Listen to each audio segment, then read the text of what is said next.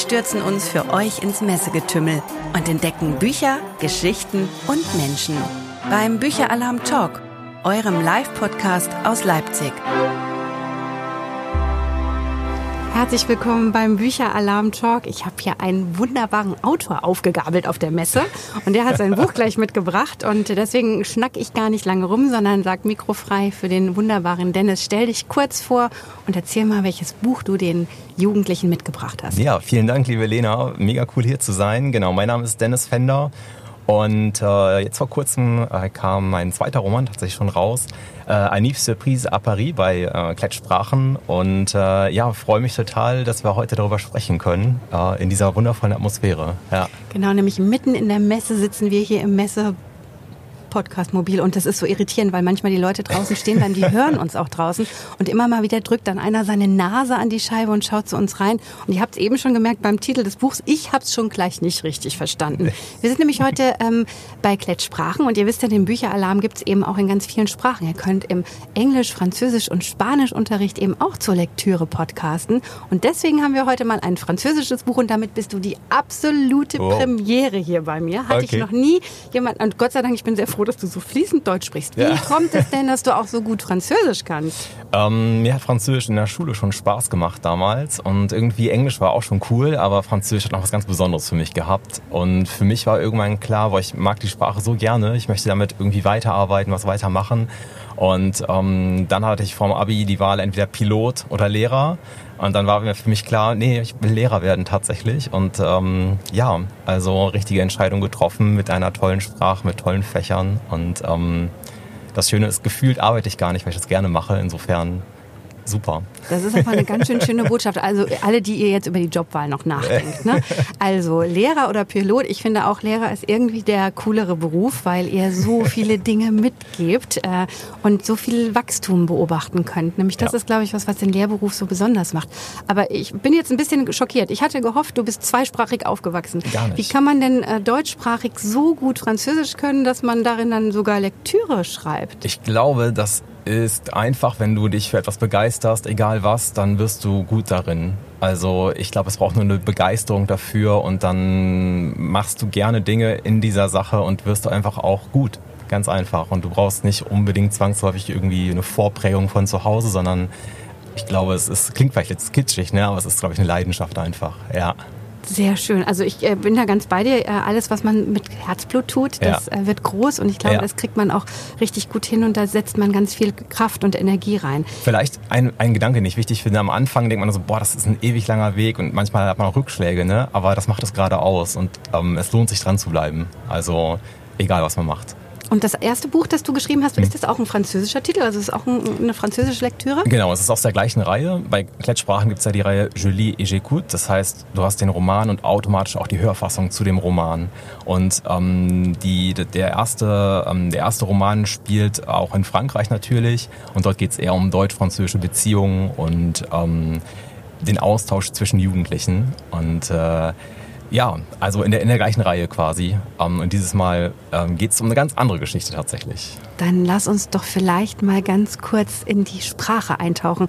Ich muss jetzt äh, mich outen, ich bin Lateinerin gewesen oh. und auch nicht besonders erfolgreich beim äh, Latinum, das man damals noch machen musste. Ich verstehe nahezu kein Französisch, ähm, würde aber dem Klang der Sprache wahnsinnig gern lauschen. Vielleicht taucht ihr einfach mal mit mir gemeinsam ab. Und ich glaube, das Buch spielt in Paris, oder? Ja, ganz genau. Anif Surprise à Paris, also richtig, ist für ähm, vor allen Dingen ja Schülerinnen und Schüler ähm, am Ende des ersten Lernjahres oder vor dem zweiten Lernjahr, also die schon ganz bisschen Französisch können und äh, Lust haben, nach Paris zu reisen. Und ja, wenn du magst, lese ich einfach mal den Anfang vor. Sehr gerne. Ich lehne mich entspannt zurück, schließe die Augen und habe das Gefühl, ich mache jetzt einen Urlaubstag in Paris. Vendredi soir, Damien, bientôt 14 ans, arrive à la gare Saint-Lazare à Paris. Il est de Rouen et passe le week-end de son anniversaire chez ses cousins Leila et Maxime. Leila a 14 ans et son frère Maxime a 16 ans. Ils habitent avec leurs parents, Malika et Arnaud, près de la place de la République. Leila regarde son smartphone. Il est 18h43. Le train de Damien est là. Mais où est Damien? Il y a beaucoup, dans, il y a beaucoup de monde dans la gare. Voilà, das war der Anfang. Und worum geht es in der Geschichte? Wenn ich doch jetzt nichts verstanden habe, aber es klang wunderschön. Dankeschön. Äh, es geht um Damien. Damien wird 14 Jahre alt am äh, Wochenende. Und äh, seine Cousine Leila und sein Cousin Maxime äh, wohnen in Paris. Und er verbringt also das Wochenende bei den beiden. Und am Samstag ähm, bekommt er ein tolles Geschenk, nämlich einen wunderschönen Tag in Paris an verschiedenen Orten, äh, die er zusammen mit seiner Cousine Leila erkundet. Ähm, aber dann passiert etwas, ähm, was, glaube ich, unser aller Albtraum ist. Das Smartphone von Leila ist verschwunden. Das Schlimme ist, auf diesem Smartphone ist auch noch ein Foto mit einem Influencer drauf, den, das die drei gemacht haben bei ihrer Tour in Paris. Und insofern ist die Motivation nochmal doppelt so groß, dieses Smartphone wiederzufinden. Jetzt kommt die Idee. Ähm, Damien hat natürlich sein Smartphone noch und die beiden beschließen, das Handy von Leila zu orten und so den Dieb zu finden. Also geht's los, die beiden machen sich auf und verfolgen mit Damiens Handy ähm, diesen Punkt auf, auf seinem Handy, auf dieser Ortungs-App und ähm, fahren quer durch Paris und ähm, ja, die große Frage ist, kriegen sie am Ende das Smartphone wieder oder nicht? Das verrate ich jetzt nicht, dafür muss man dann mal lesen. Genau, wir wollen den Spannungsbogen natürlich ein bisschen aufrechterhalten. Ich finde es total spannend, dass du ja eben äh, Autor bist, aber vor allen Dingen Lehrer. Das ja. heißt, du bist ganz nah dran, natürlich auch an deiner Zielgruppe. Was ähm, erwartest du oder was wünschst du dir denn von den Büchern, die du im Unterricht liest? Und ähm, was ich cool fand, ne, ich weiß, es ist äh, ein Stück weit ja ähm, auch medienübergreifend. Ne? Also ja, es gibt genau. eben auch zum Hören. Klar, ja, genau. das, das, ist schon mal eine, eine, tolle Komponente. Wie, wie wünschst du dir den Unterricht, wenn du eine Sprache vermittelst? Um, ähm, ich glaube, das Wichtige oder das Wesentliche für mich, wenn ich mit sowas arbeite, äh, ich glaube, das Wichtige oder das Wesentliche für mich ist, ähm, wenn man mit so etwas arbeitet, dass das erstmal die Schüler Lust bekommen auf nicht nur Frankreich generell, auf andere Kulturen, auf das Reisen, auf Neues zu entdecken. Und das Schöne, was ich an dieser Reihe so mag, ähm, ist, dass die Lektüre oder die Geschichten ganz viele Anknüpfungspunkte für andere Themen bieten. Also in dieser Lektüre geht es nicht nur ausschließlich um Paris. Es geht um ganz viele verschiedene Bereiche. Wir werden, ähm, wir, wir reisen durch Paris, aber er, erkundschaften quasi Street Art. Es geht um Space Invaders. Ich weiß nicht, kennst du Space Invaders? Na klar, ja, die kennst cool. du. Ja. genau, die gibt's natürlich auch in Paris und Damien ist ein Fan von den Space Invaders.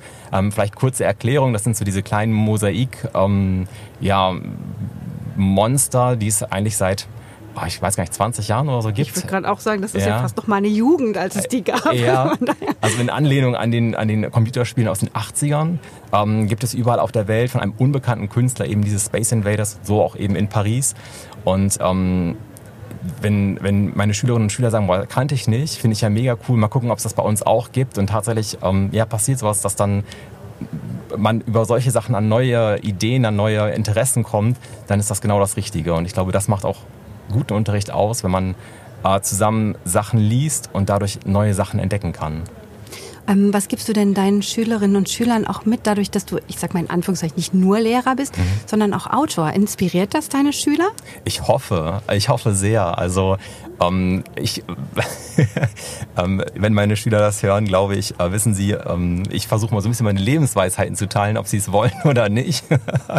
äh, und erzähle einfach manchmal so ein paar Sachen, ähm, die dann, die mir passiert sind oder zu bestimmten Dingen, zu denen ich gekommen bin.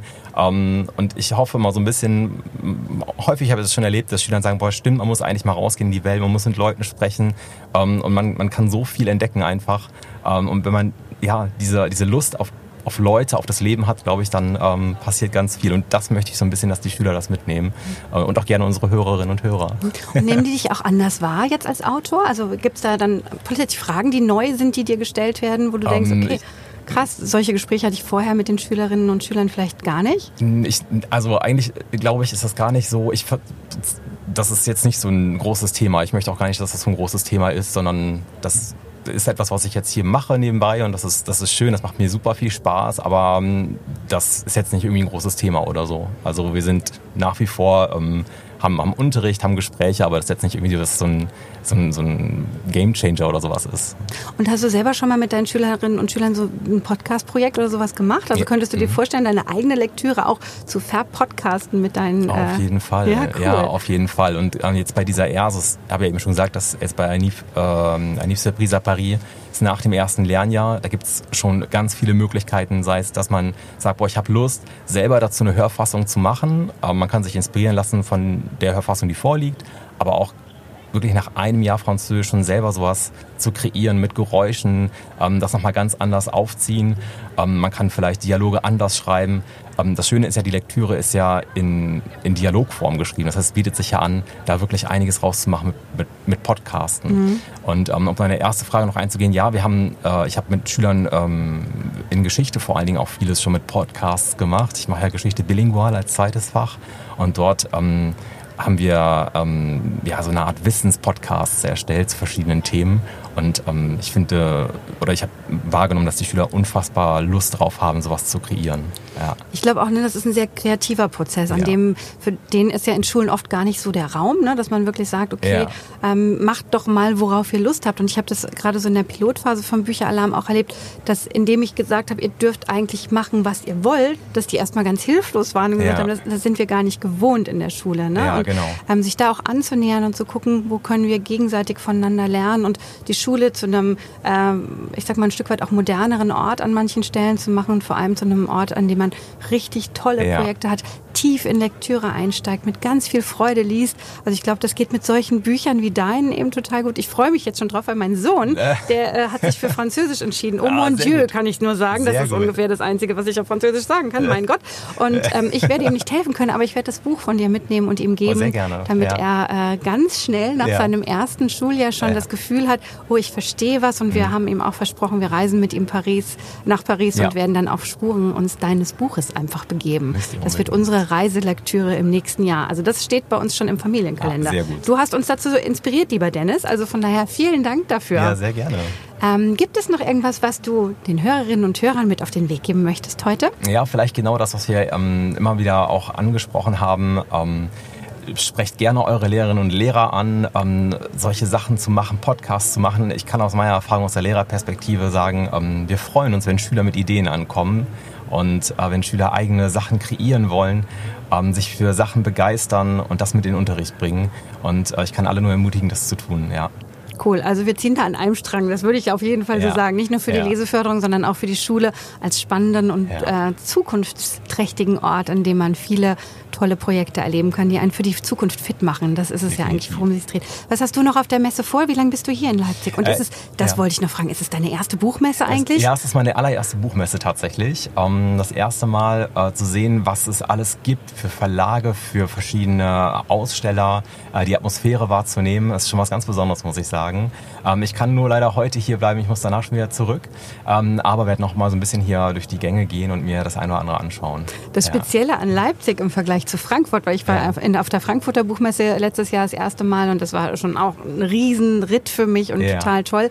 Aber äh, Leipzig als reine Publikumsmesse mit so vielen Schülerinnen und Schülern, die ja auch unterwegs sind, zum Teil so mit Laufzetteln, hatte ich heute auch schon welche hier im Podcastbus, die so Aufgaben erledigen müssen und so. Also die auch die Messe und das Lesen und äh, Bücher als solches ganz anders erleben. Und hier laufen ständig Cosplayer am Bus vorbei. Ne? Also vorhin war schon einer mit so einer, ähm, ich glaube, das nannte sich früher so Pestmaske. Ne? Oh, also das war wie so ein ja. Riesenschnabel. Da habe ich gedacht, na gut, dass der jetzt nach Corona schon eine gute Atmung aufgebaut hat, weil der, ich weiß gar nicht, ob der der Luft runterbekommen hat. Und den konnte man gar nicht sehen, in einem Ledermantel vermummt und so. Aber hier sind auch ganz viele Manga-Charaktere, die ja. unterwegs sind und so. Es ist ein Riesenspektakel hier in Leipzig. Und ähm, vielleicht sieht man sich wieder.